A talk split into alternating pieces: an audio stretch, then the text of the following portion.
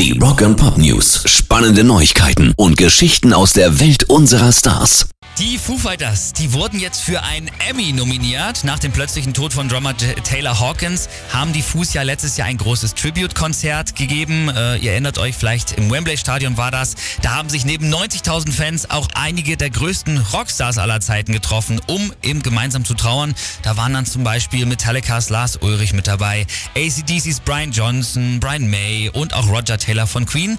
Oder auch Chad Smith von den Red Hot Chili Peppers. Und ja, die beiden Drummer, die waren gut befreundet. Der emotionalste Moment war aber, glaube ich, auf dem Konzert, als sich dann noch ein anderer Schlagzeuger eben an die Drums gesetzt hat. Und das war nämlich Taylors Sohn, Shane Hawkins.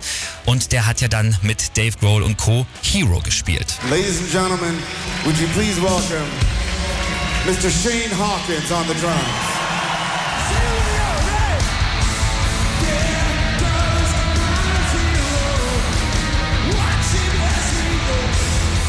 Oh Mann, ey, das war ein richtig emotionaler Moment. Ich habe mir das Ganze auch angeguckt, denn das Taylor Hawkins Tribute-Konzert, das wurde ja auch äh, gestreamt und genau dafür gab es jetzt die Emmy-Nominierung. Rock'n'Pop News. Und dass wir alle Metallica-Fans sind, das ist irgendwie klar. Aber wusstet ihr, wer noch absolut auf Metallica abfährt? Die NASA. Die haben jetzt nämlich einen Trailer für ihre neueste Mission, die sogenannte Artemis Luna Mission, online gestellt. Und äh, dieser Trailer startet einfach mal so. And here we go fuel, give me fire, give me that which I desire.